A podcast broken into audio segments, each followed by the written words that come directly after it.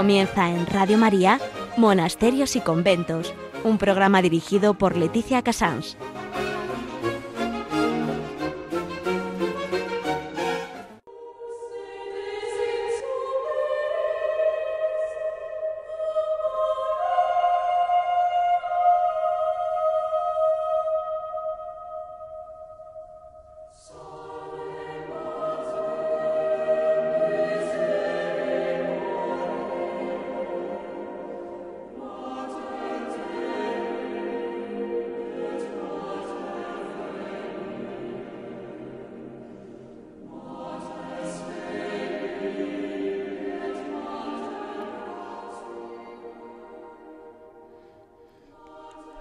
Buenos días a todos ustedes. Estamos en monasterios y conventos, son las 11, las 10 en Canarias.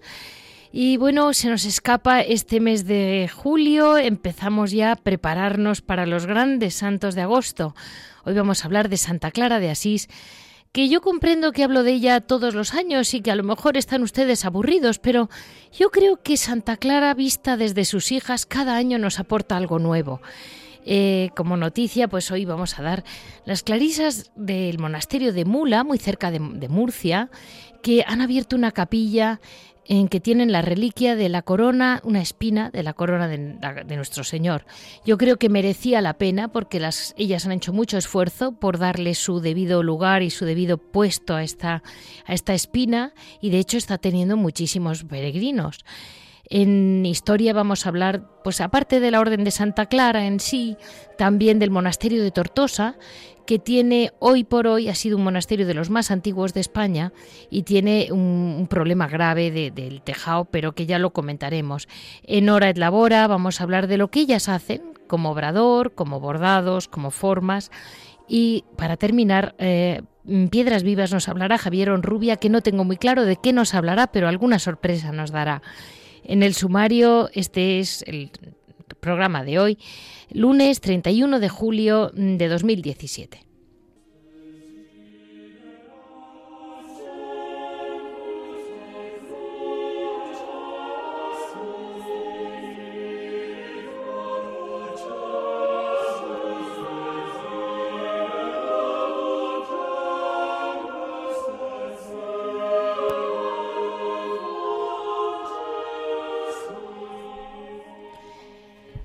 Miren, una de las cosas que más, mm, más me ha ido llamando la atención estudiando la, historia de nuestros santos, que implica a veces historia de la Iglesia y su situación, es mm, Santa Clara de Asís. Santa Clara de Asís, fíjense que estamos hablando de 1193.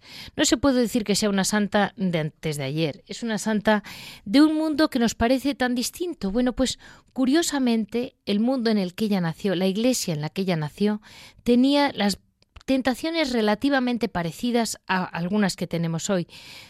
Eh, ella nace después, eh, sigue a San, Francisco, pero realmente lo que había en aquel momento era una iglesia mm, relativamente corrupta por materialismo, una, una, obsesión con los impuestos, una obsesión con el dinero, y curiosamente en aquel momento esta mujer tan jovencita, porque cuando ella empieza a actuar era muy muy joven, eh, surge detrás de San Francisco hasta ser cofundadora de la orden.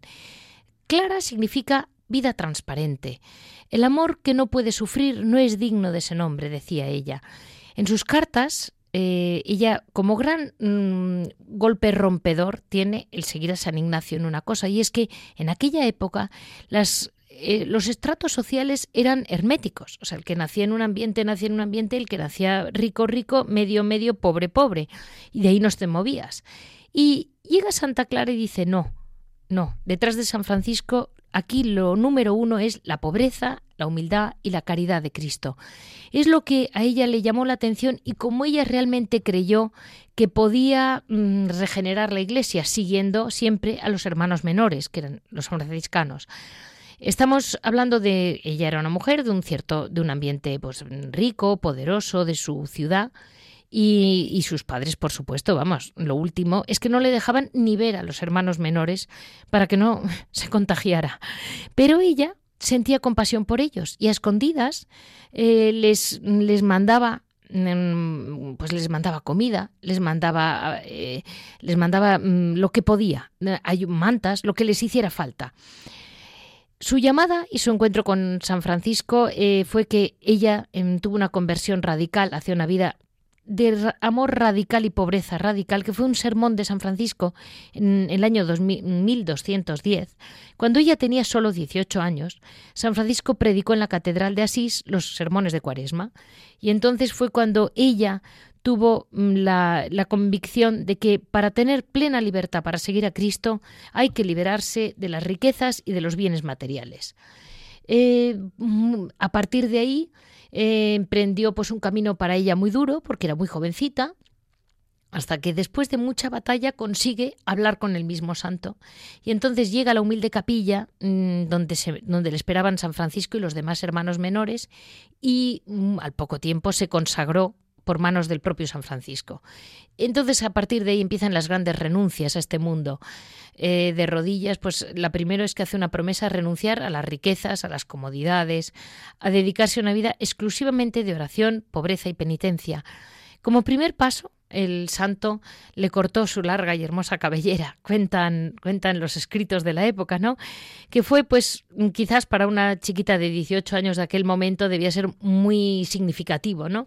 Eh, días más tarde, San Francisco estaba preocupado por, por ella y la traslada a un monasterio benedictino donde se quedó un tiempo. Allí le siguió su hermana Inés, luego otra, mm, otra hermana suya, eh, y poco a poco crea un pequeño grupo que, mm, en, viviendo en el monasterio de las Benedictinas, se van, van viviendo la vida más franciscana hasta que se van a la capilla de San Damián, que se lo reconstruye San Francisco, para que puedan irse.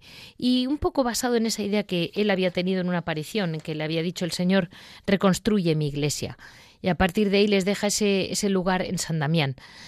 Y realmente Santa Clara mm, normalmente cogía los trabajos más difíciles, los más duros, los, los menos vistosos, estaba siempre pendiente de los detalles pequeños.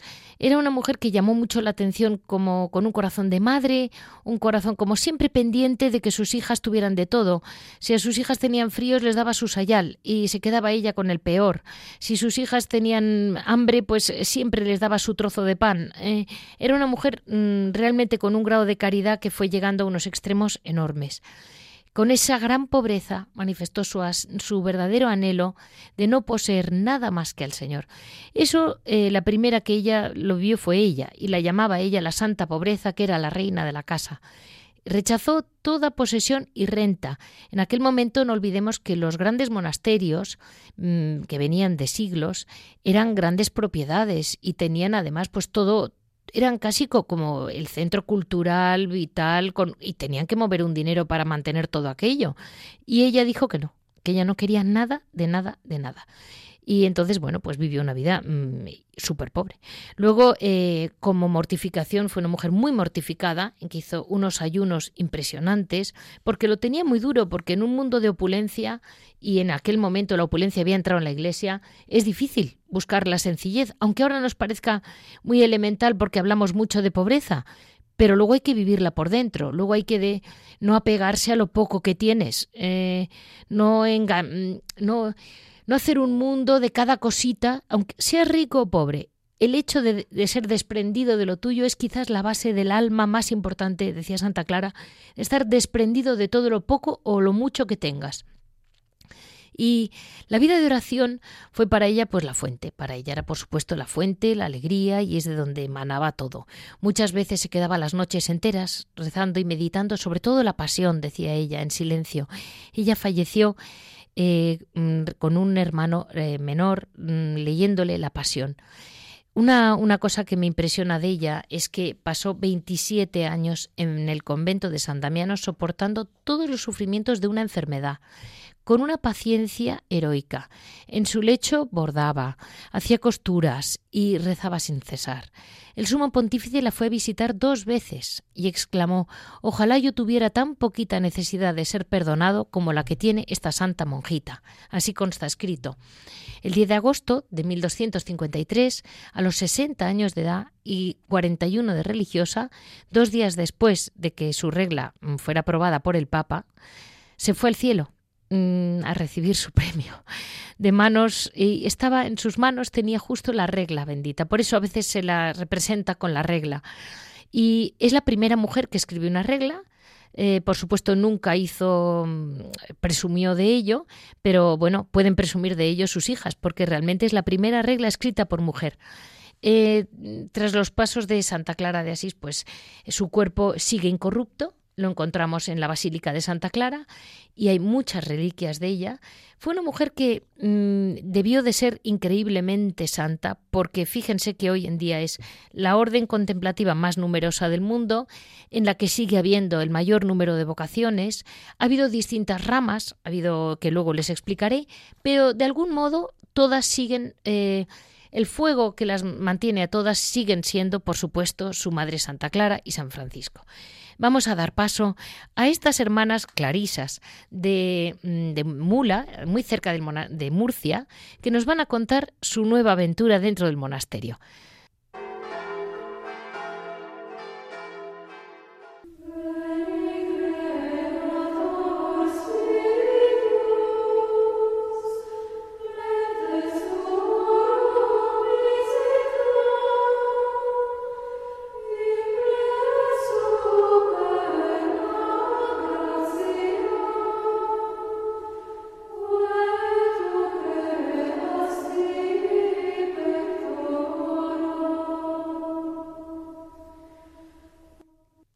Como noticia vamos a ponernos en contacto en este día de en esta próxima celebración de Santa Clara con un monasterio de clarisas de Mula que está muy cerca de Murcia, que las hermanas mm, me llamó la atención porque acaban de abrir una capilla en la que tienen se venera la reliquia de la espina de nuestro Señor.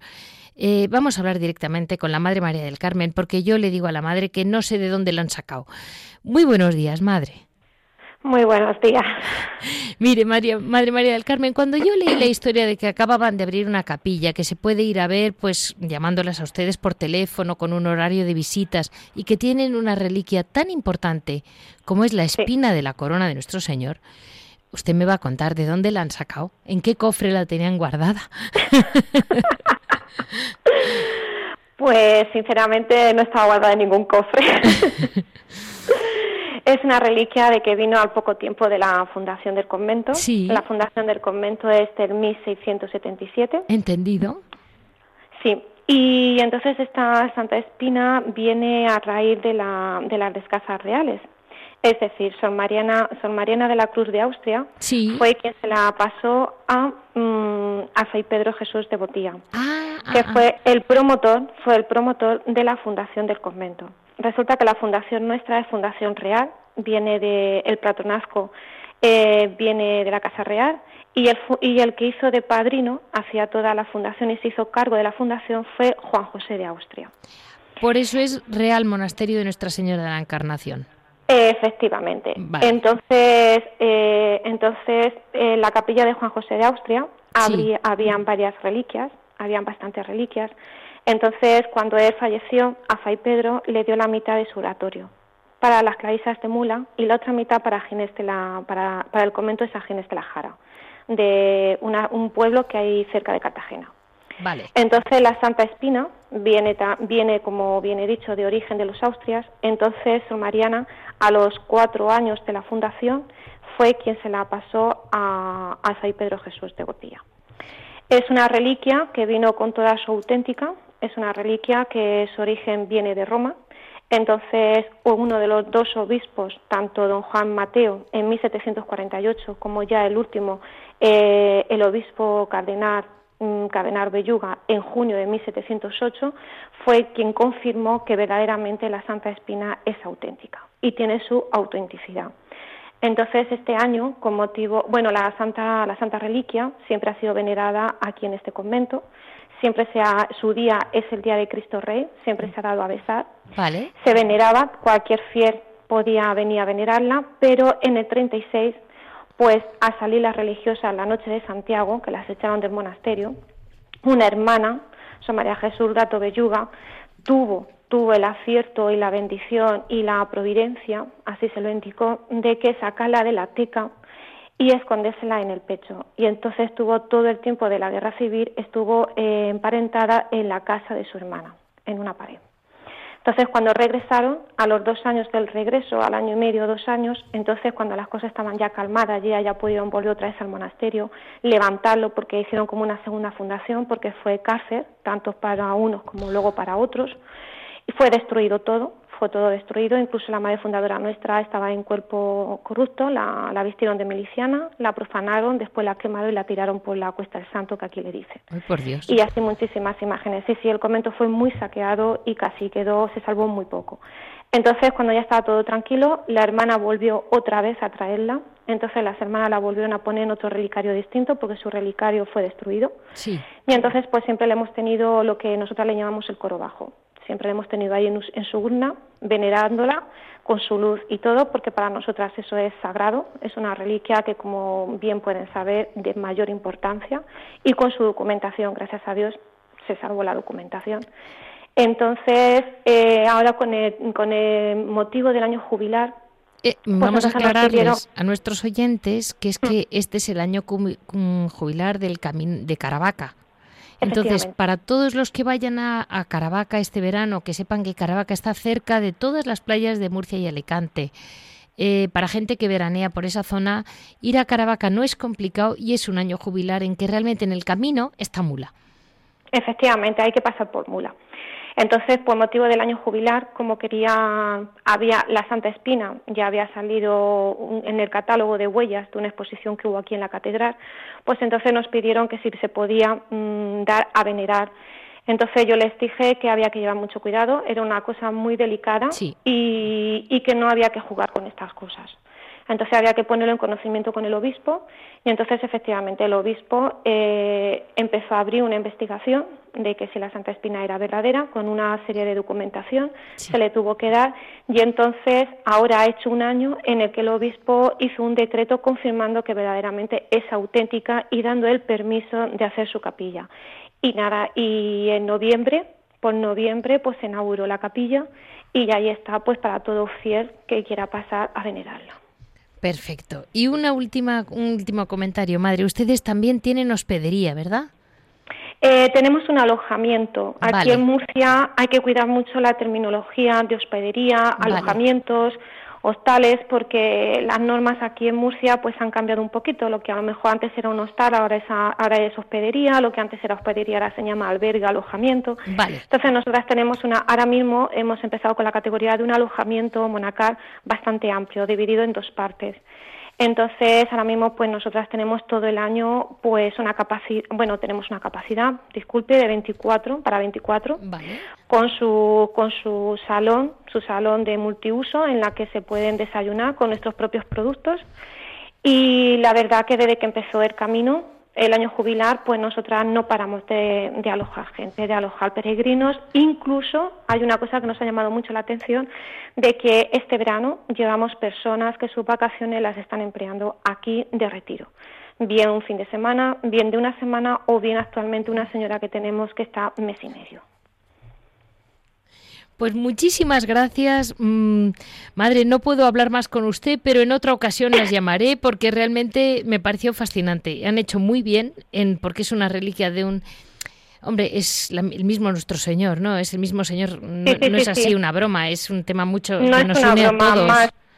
Eh, cualquier persona que quiera venir a venerarla y cualquier persona que tenga la duda, la incertidumbre o la sospecha de que si es verdadera o no es verdadera, porque claro, eh, dirán, pues tantas, tanta- pues tantas espinas tenía la corona o tal, mm, a mí no me importa eh, presentarle toda la documentación y decir, mirar, es auténtica y aquí está toda la documentación. Por hecho, en breve va a salir un pequeño librillo en la que se ha elaborado, en la que va a salir pues toda la explicación del origen de la Santa Espina y también con la fotografía de los documentos auténticos. Fenómeno. Pues muchísimas gracias. Mm, A vosotros. seguiremos, madre. ¿eh? Muchísimas gracias, María del Carmen. A vosotros, buen día. Gracias.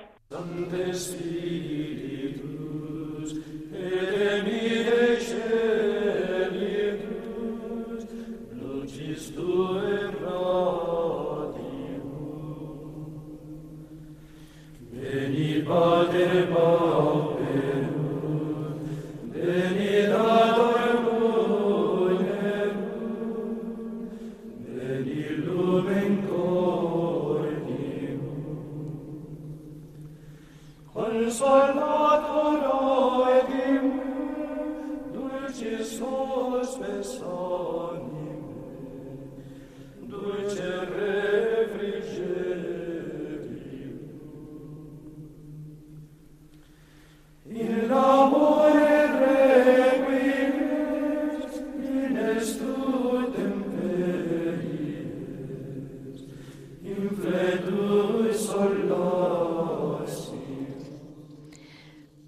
Como les decía, es muy difícil mm, separar la vida de las fundadoras de su época, de, su, de la historia y de lo que han dejado, porque claro, sus hijas son las, son las mm, clarisas. Eh, indudablemente mm, es muy difícil eh, para mí eh, distinguir exactamente, pero indudablemente Santa Clara vivió en vida propia lo que luego representan las clarisas hoy en día dentro de la Iglesia y, han representado siempre, ¿no? Vamos, dentro de, como les comentaba antes, hablando de la vida de ella, mm, ese origen, esa, esa mm, primera regla que escribe una mujer, pues mm, vamos a continuar esa, esa primera, el carisma, está claro que les he comentado, que era las, lo que ellas llaman la santa pobreza, lo que llamó ella la santa pobreza. Viven en clausura, es una orden estrictamente contemplativa y ellas, como dicen en algún lugar, de algún modo, eh, precisamente porque no se mueven, tienen la posibilidad de estar en todas partes. Hay una descripción muy buena de las propias eh, hermanas clarisas que dice, la clausura de Santa Clara y de sus hijas nace del deseo de amar sin reservas aquel que nos ha dado totalmente todo por amor. Nos retiramos al claustro para formar una fraternidad, de hermanas. No olvidemos nunca que la fraternidad es como otro de los grandes lemas de las hermanas. Mm, en este contexto de silencio y de clausura papal, son los medios para escuchar la voz del amado y para, en encuentro con él, a escondidas de los ojos del mundo, que es esa minoridad de la que hablan tanto San Francisco y Santa Clara, oramos por los hombres, por el apostolado de nuestros hermanos menores y por toda la Iglesia.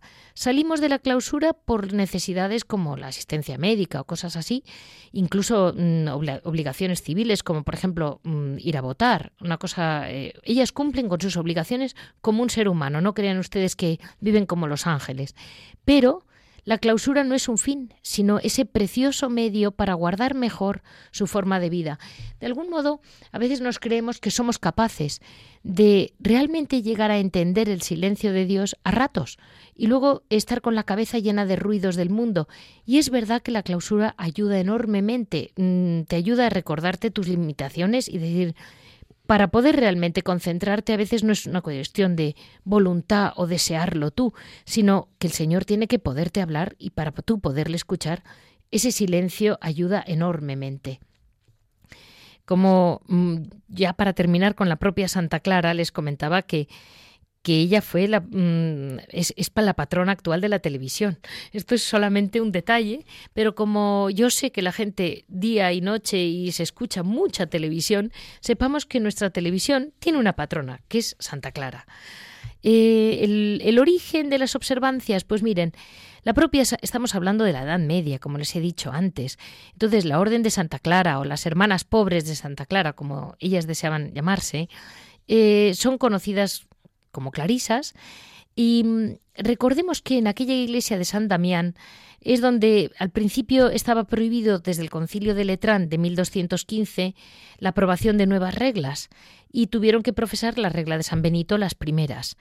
Pero mm, después de un tiempo, en 1216, Santa Clara obtuvo del Papa Inocencio III el llamado privilegio de la pobreza, para su monasterio de San Damián, en que nadie las podía obligar ni a tener rentas ni a tener propiedades. Este estilo de vida que se llevó en San, Damián, se implantó en muchos monasterios italianos. y, por eso se las llamaba las damianitas, pero esto es estos son cosas que se han quedado un poco obsoletas porque hoy en día las llamamos las hermanas clarisas. Pero esto se lo cuento a ustedes por si algún día se encuentran con unas que les dicen nosotras somos urbanitas, pues que sepan de qué estamos hablando. Em, en 1247 la regla benedictina fueron sustituidos por la nueva regla impuesta por, eh, Santa Clara y, y pronto pues al final no se acabó utilizando, se utilizó en pocos sitios. El espíritu genuino de pobreza y minoridad siempre se mantuvo, ese sí que lo han mantenido siempre. La regla propiamente escrita por ella tuvo menos repercusión de lo que se podía esperar. De hecho, en 1263 el Papa Urbano IV aprueba una nueva regla que tenía muchos puntos de la regla de Santa Clara, pero que les impone el nombre de oficial, ¿no? como Orden de Santa Clara, y esta regla abolía el, famoso privilegio de la pobreza en un sentido tan estricto y establecía pues un sistema de rentas y propiedad en común menos mm, que, no llegara nunca a la riqueza, pero mm, que claro, lo que le preocupaba a la Iglesia era que se pudieran autoabastecer de alguna manera. Y este hecho provocó una primera división que son las damianitas que quieren vivir muy radicalmente la pobreza y las urbanitas que quieren seguir de un modo más relajado el tema de la pobreza. Como ven ustedes, el tema del dinero y la pobreza siempre es un problema para todos, desde la Edad Media. No hay quien lo quite.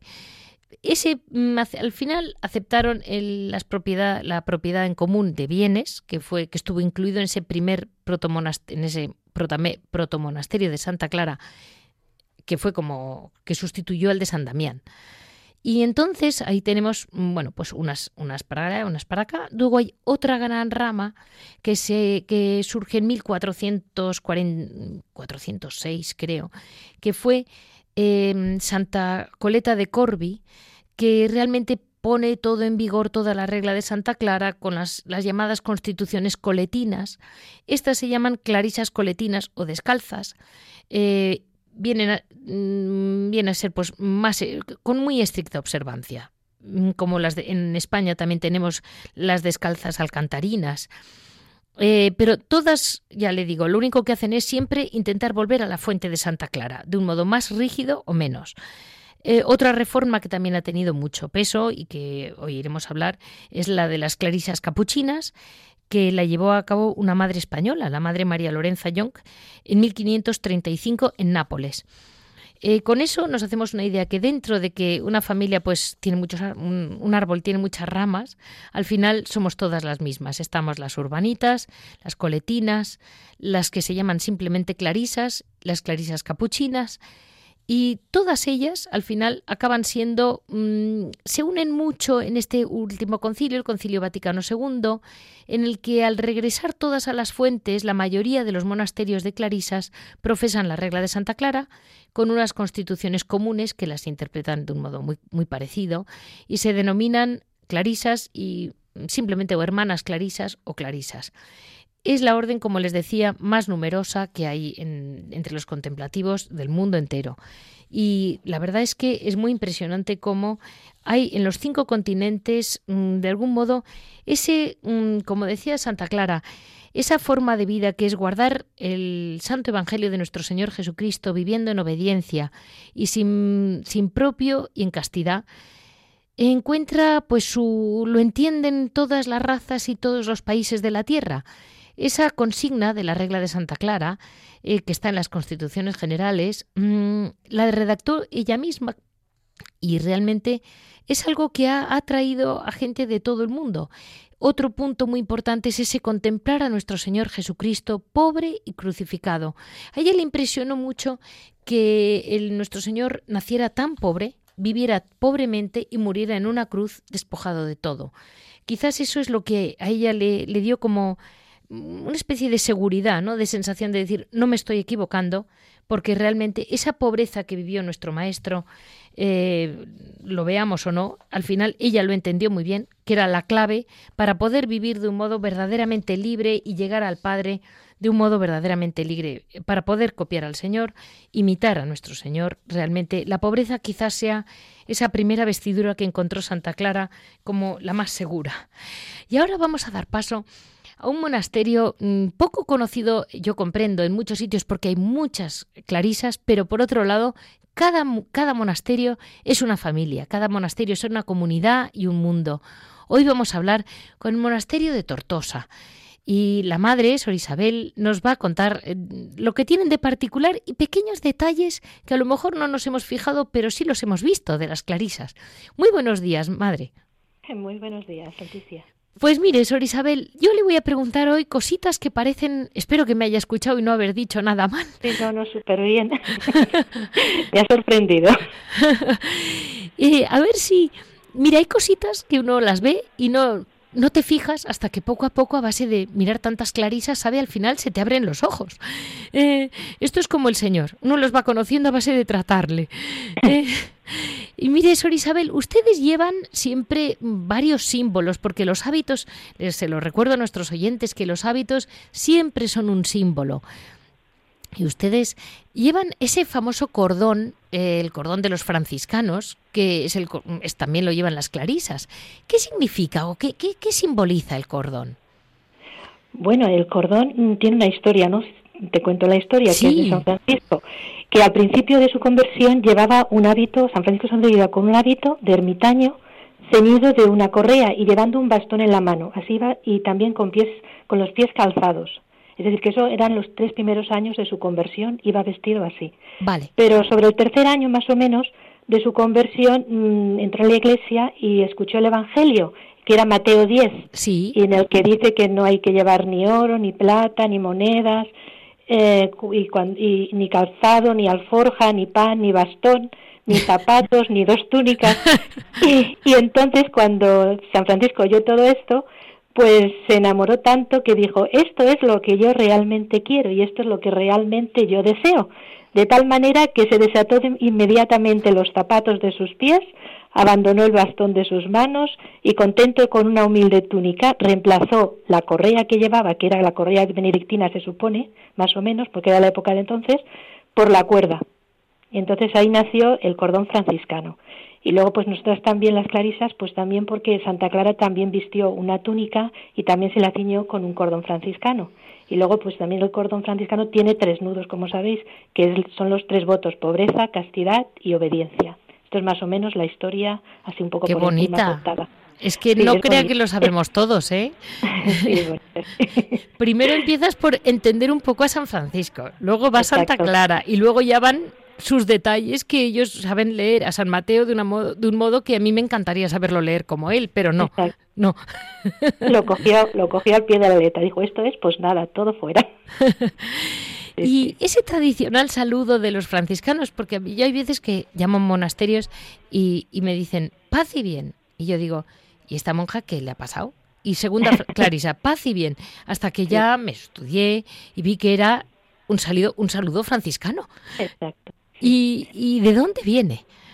Pues de San Francisco también. San Francisco lo tomó también del mismo evangelio que tomó lo del cordón, porque es de Mateo 10 también, ¿Sí? exactamente 12, 12 13, que, que dice, el evangelio dice, al entrar en una casa, bueno, el Señor mandó a sus discípulos y les dijo que al entrar en una casa, pues que dejara la paz en esa casa, y si no, pues que volviera sobre ellos, ¿no? Pues San Francisco también lo tomó con, para él y quiso que sus hermanos también, eh, cuando los envió de dos en dos, que llevara la paz a todos los hombres y que les dijera, la paz sea con vosotros. Pero además le puso el bien, que el bien significa las alabanzas que San Francisco desea para todos nosotros, ah. que es el, el Dios altísimo, el todo bien, sumo bien, entonces, pues el Dios mismo, ¿no? Nos desea la paz de Dios y luego que nosotros también hagamos el bien, que es el que es, que es Dios también. O sea, él, él nos, nos, quiere transmitir el bien de Dios.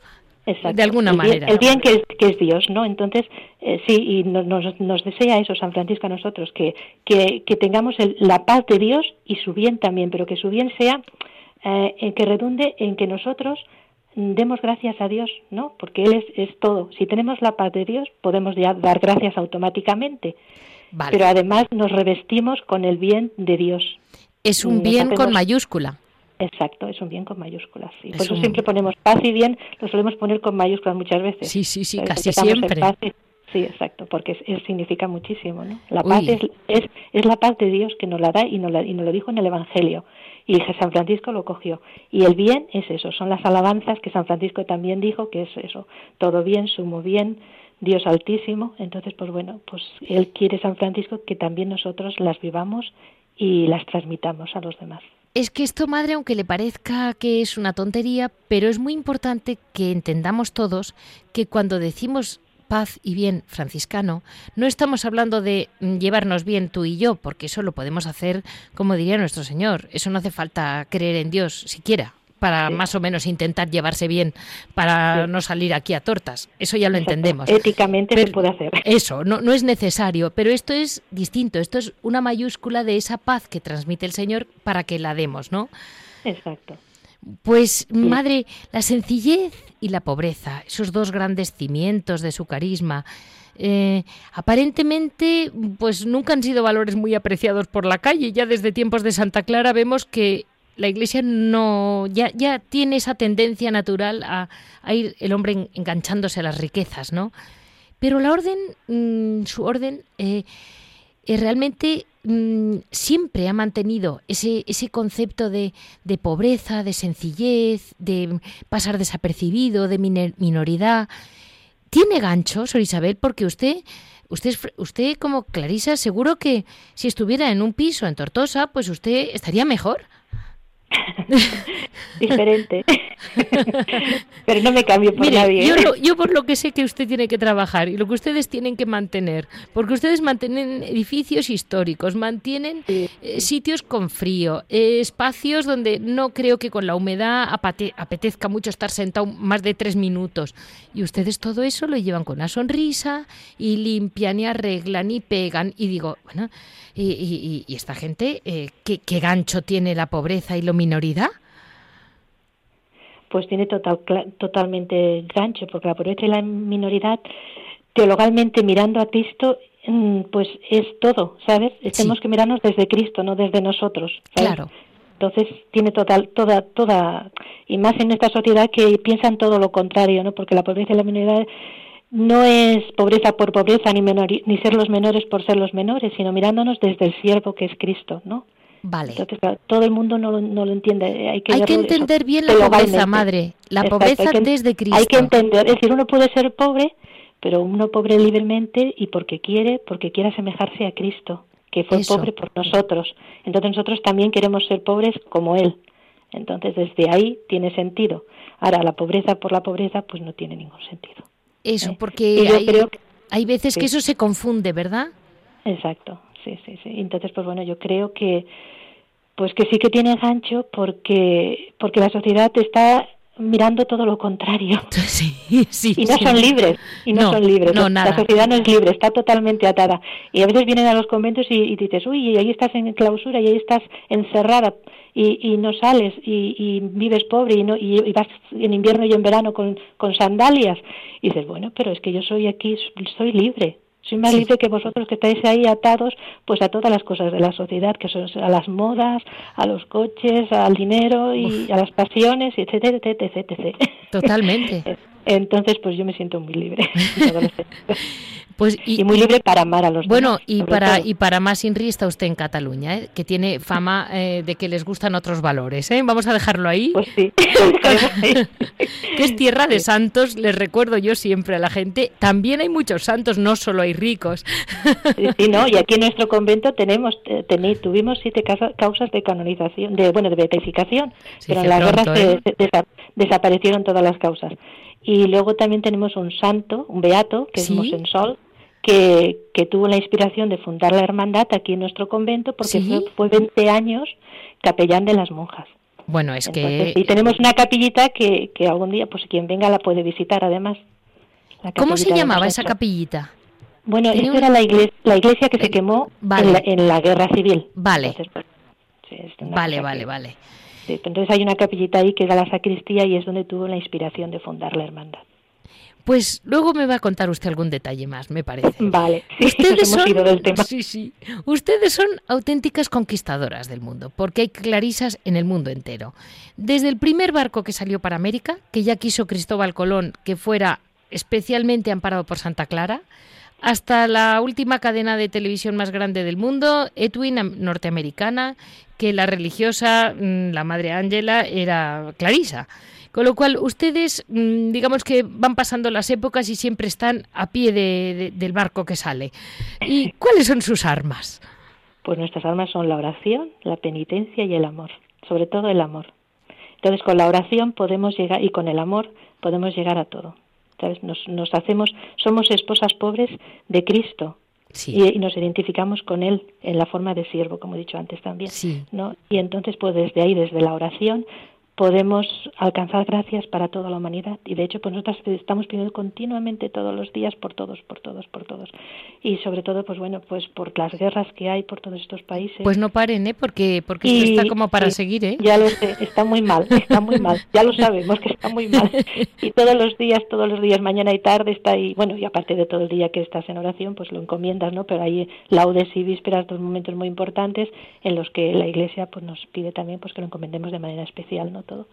Y ahí encomendamos, pues eso. sobre todo por toda esta gente que maquina el mal, pues para que les cambie el Señor el corazón y venzan al mal a fuerza de bien, que es lo que tienen que hacer. Y, pues y madre, ¿cómo celebran ustedes la festividad de Santa Clara que está a punto de caer y, bueno, y ahí estamos en pleno agosto, por si acaso la gente se olvida desde la playa de que es Santa Clara.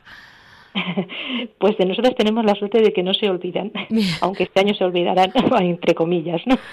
Pues la celebramos con toda solemnidad. No celebramos la novena, en algunas comunidades religiosas sí que celebran la novena y asisten los fieles, en nuestra comunidad pues no. Pero sí celebramos el Día de Santa Clara con muchísima solemnidad, vienen muchos sacerdotes de la diócesis a los cuales invitamos, eh, luego suele presidir siempre un, un, sacerdote especial que nos habla de Santa Clara, o un hermano franciscano, o un obispo, depende. ¿no? Cada año invitamos a alguna persona a que presida la ceremonia. Igual lo hacemos el día de San Francisco, ¿eh? que tiene esas dos fiestas y, son muy importantes para nosotros. Claro. Y el día de San Antonio, tres fiestas tenemos muy importantes en esta comunidad, vaya. Y, y entonces, pues después de la Eucaristía, pasamos al claustro y invitamos a, a, los, bueno, invitamos pues bueno a bienhechores, familiares, amigos y a todo aquel, pues ponemos incluso carteles por la ciudad invitando a la celebración a que suban a la, a la misa y luego suelen subir, pues ya digo, no caben en la iglesia la gente normalmente. Bueno, y, luego además están encima de ustedes las siete monjas con causa de beatificación que se llevó la guerra por delante. Exacto. O sea que no caben. no cabe, no cabe, no, hay mucha gente ahí en la iglesia. Sí, sí, sí, es un regalo, es un regalo muy Pues madre, es poco conocido, realmente poco conocido el monasterio de Tortosa, pero por lo que he leído, realmente hay poca información llamada pública de cara al turismo. Eh, hay una parte, eh, viene de los templarios, hay una capilla de San Miguel que tiene una iluminación que pusieron ustedes preciosa. Resulta que en el año 2015 eh, se estaban cayendo los arcos de esa capilla, porque esto en la guerra civil se, se quemó todo y se bombardeó. Y, y, todavía queda una hermana que el 19 de septiembre cumple 98 años y resulta que ella, después de la guerra civil, entró al convento a gatas, porque no podía entrar por la puerta de otra manera, porque estaba de los escombros hasta arriba del todo. Y durante casi 20 años estuvieron subiendo las monjas a quitar los escombros ellas mismas con sus manos ayudar a los obreros para poder restaurar el convento. Bueno, es que, les, que pudieron volver en el 58 volvieron. Les recuerdo a nuestros oyentes que, la, que el monasterio de Tortosa, porque la ciudad de Tortosa sufrió muchísimo en la guerra civil, porque fue la última batalla del Ebro. Entonces fue una tierra que realmente quedó muy machacada. Y usted lo está confirmando, vamos, porque entrar a cuatro gatas también tiene, tiene valor. Sí, no, y tuvo valor, tuvieron mucho valor de querer restaurar el convento, la verdad. Y, viene de los templarios, el, el original. Sí, bueno, el convento este estaba fundado en 1148 en que estaban los templarios aquí. Y después del, del 1233 vinieron las hermanas clarisas de, desde Barcelona, que fue, fundaron primero en Barcelona y luego vinieron aquí. Y, y entonces los templarios cedieron el convento a las monjas. Entonces, pues desde entonces estamos, está, está aquí el convento, lleva más de ocho siglos el convento, en vida de Santa Clara. Es decir, 30 años antes, ya murió en el 1253 y este es del 1233, pues 30 años antes de morir Santa Clara. Y una, una última pregunta, madre, sobre el monasterio. Ustedes ahora tienen un problema serio con el tejado, ¿verdad? Pues sí, en el 7 de marzo de este año, pues se nos cayó una parte del tejado de la iglesia y dando muchísimas gracias a Dios porque fue a las 4 de la mañana. Porque si hubiese sido a las 7 o las ocho y media que tenemos la misa, pues si hubiese algún fiel se hubiese quedado allí, más de uno se hubiese quedado allí, porque cayó pues bastante trozo de, de, tejado con hierro y todo. Entonces ese tejado es un tejado que es, estaba hecho antiguamente con, con varillas, no tiene, no tiene vigas, no tiene nada, y entonces pues menos mal que lo hemos descubierto y entonces ahora pues estamos pidiendo por ahí que la gente pues la que pueda pues colabore con nosotras para que podamos restaurarlo y, volver a tener otra vez la iglesia. Ahora tenemos una capillita dentro de casa, dentro de la clausura, pues he dicho que este año Santa Clara será diferente. No, no tendremos a, la gente ni podemos invitar a nadie porque va a ser privado este año. Bueno, Confiamos pues que el año que viene sea diferente. Desde Radio María no se preocupe que yo creo que más de un oyente mm, se le habrá quedado grabado. Eh, vamos a pasar ahora la labor a ver cómo sobreviven ese día a día, porque el tejado es aparte.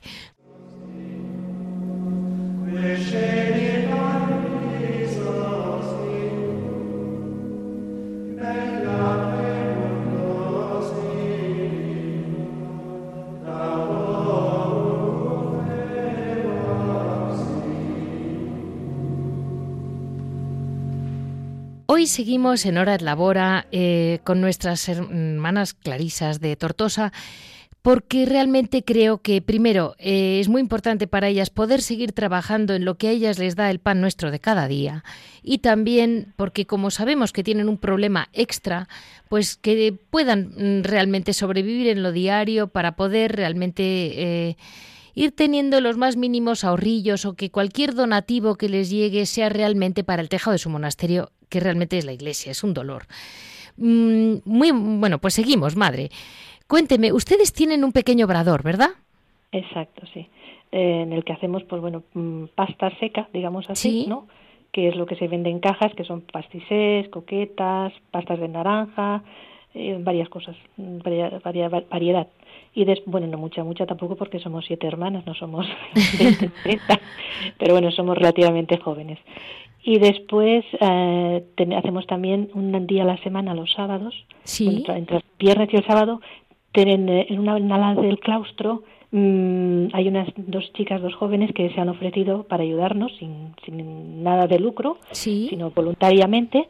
Y entonces nos venden ellas unas las pastas que serían, pues bueno, por lo que son pasteles, eh, pasta salada, como pizza, o yo qué sé, depende. Es que depende también de lo que la gente, trufas también tenemos, de, todo un poquito hacemos. Bueno, pues en el sábado se suele vender eso y la pasta seca pues es más entre se vende también el sábado, pero más si alguien se la quiere llevar entre semanas se la puede llevar también. ¿Y ustedes también fabrican formas o yo me equivoco? Sí, también, también mm, tenemos las formas para toda la diócesis y fuera de la diócesis algún alguna, alguna parroquia de Gerona como Playa de Aro y también por ahí mm, Valderro, mm, Teruel, por ahí abajo por Calaceite y algún pueblo más de por ahí tenemos ah, también. Bueno, es que toda esa zona del maestrazgo tampoco tiene mucho monasterio abierto ya. Ya, por eso. Ahí están ustedes. Pero bueno, ellos llevan muchísimos años comprándonos las formas. El calaceite, por ejemplo, ya es, no sé, yo creo que desde siempre.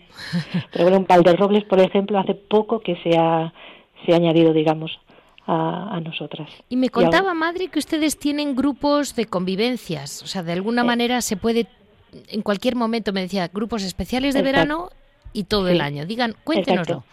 Bueno, pues durante todo el año, mm, más bien los fines de semana, se puede hacer una convivencia o una experiencia eh, dentro con, con, las hermanas para conocer nuestra forma de vida. Normalmente lo hacemos viernes por la tarde a partir de las 5, sábado y el domingo.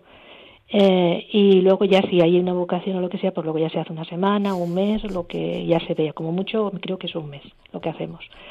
Y luego también en verano hacemos tres días o, tres o tres tandas, por así decir, que son que ha sido la última de no no es todavía es esta es este último mes de semana de julio luego es la primera de agosto del fin de semana sí. y la última de agosto también entonces esas tres tandas son especiales en, durante el año no siempre en verano hacemos algo especial entonces en esas tandas pues juntamos más grupitos no un grupito de tres cuatro cinco chicas depende, que pueden ser chicas o puede ser gente menos más mayor. Menos chicas. Entre de 17 años hasta 65 hemos puesto. O sea, que una joven de 60 puede perfectamente. Exacto, no hay ningún problema. Porque hoy en día la gente es joven. Entonces, bueno, se, mira, ¿no? Que la persona, bueno, también cualquiera, cualquiera tiene que ser o soltera o viuda, ya separada, ya es otro, más delicado. Es más complicado. Se nos vamos complicando. Exacto, no, ya, ya eso ya hay que mirarlo. Pues hemos tenido la suerte de poder hablar con Sor Isabel y ahora se lo digo yo porque yo sé que ellas son, no son buenas para pedir, pero se lo digo yo a todos ustedes. Si alguien puede echar una mano al monasterio mm, de las Clarisas de Tortosa, que realmente tienen el peso de, ser de, las, de los grandes monasterios de la zona, desde el punto de vista mm, religioso, por supuesto, y han visto que suministran formas a toda la diócesis.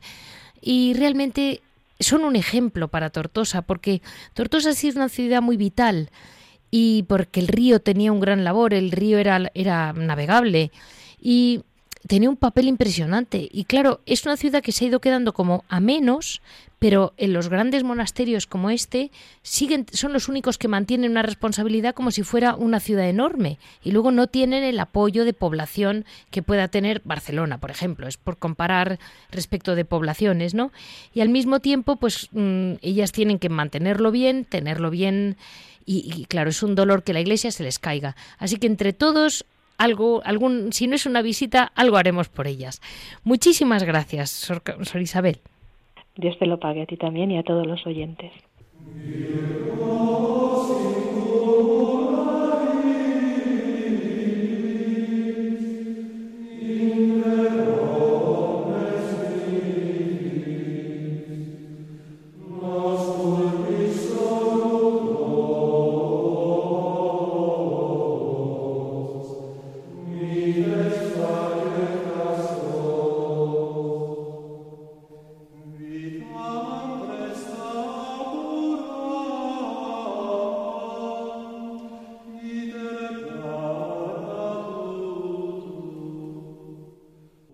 Terminar, estamos con Javier Onrubia, que yo creo que en este principio de vacaciones en que mm, nos guste o no, todos hemos tenido que mm, de algún modo rascar el bolsillo para hacer un viaje, para salir a tomar un helado a la calle o para salir algo de casa.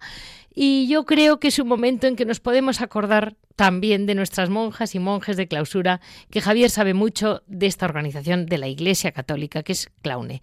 Muy buenos días, Javier. Buenos días, Leticia, ¿qué tal? Pues eh, en este momento en el que todos vamos a gastar, nos guste o no, aunque sea en gasolina o en un tren, me da igual, eh, mucha gente está gastando más de lo que gastaba habitualmente. Mm, dinos, Javier, ¿cómo funciona Claune? Tú que lo conoces bien. Sí, Claune hay que decir que es un instituto pontificio desde el año 1971 sí. y este instituto se dedica a dar a conocer la vida contemplativa y sobre todo de cuidar, yo diría que de mimar amorosamente los monasterios de clausura, especialmente los, los femeninos, ¿no? Yo conocí Claune pues en el año 77 que hice una visita al padre Escudero, que era el que lo, lo llevaba en aquella época, y me acuerdo que tenían las oficinas en el Colegio de las Hijas de la Caridad, en la calle Martínez Campos de Madrid. Y ahí me di cuenta de la gran labor que estaban haciendo, porque es una labor muy callada, muy, muy silenciosa.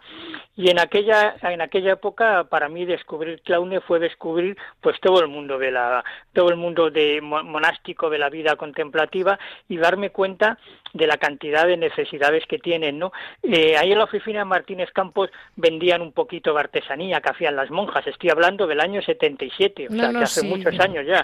No había las tiendas estas de artesanía monástica que gracias a Dios hay ahora, hay ahora por casi toda España.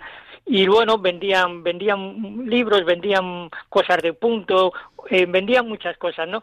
Pero sobre todo tenían un, tenían un servicio que era muy muy interesante, que era el de la ayuda a la formación en los monasterios y tenían un sistema que dirigía el padre López, otro gran sacerdote ya fallecido, que eran cassette, pero cassette de aquellas grandes, ¿no?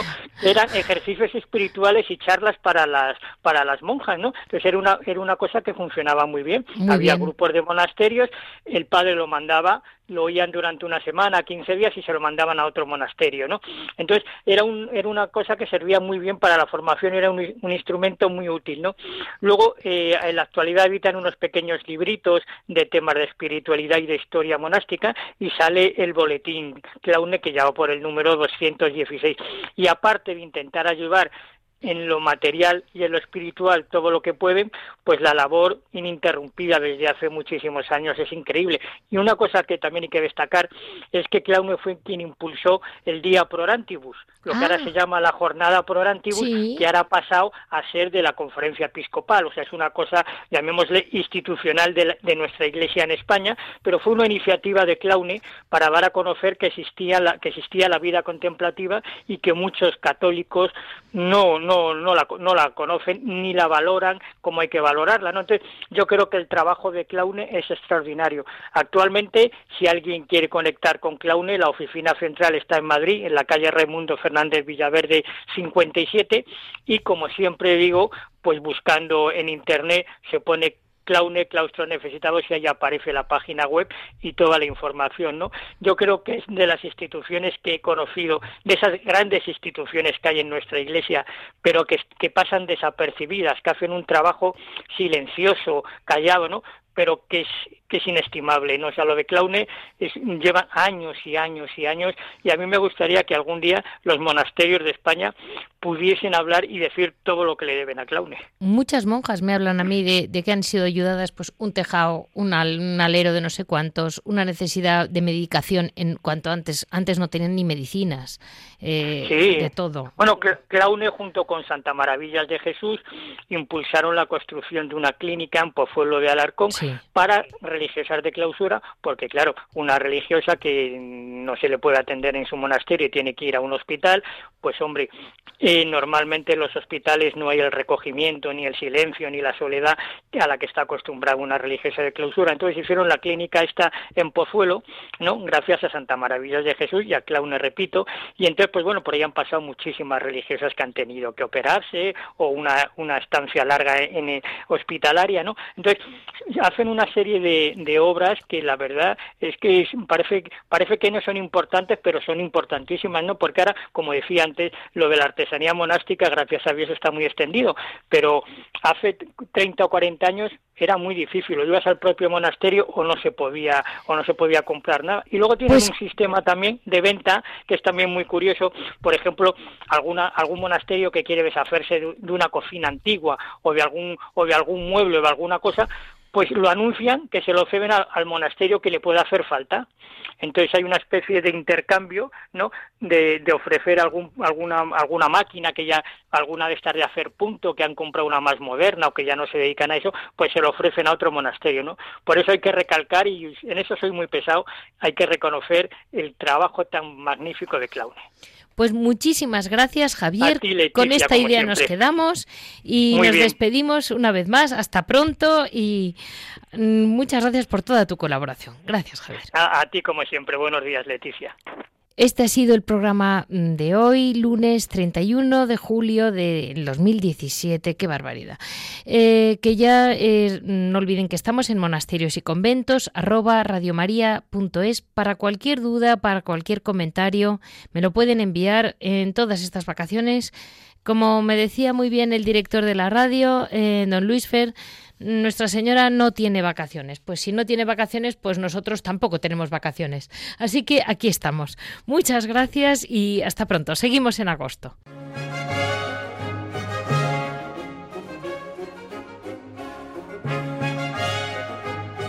Han escuchado Monasterios y Conventos, un programa dirigido por Leticia Casans.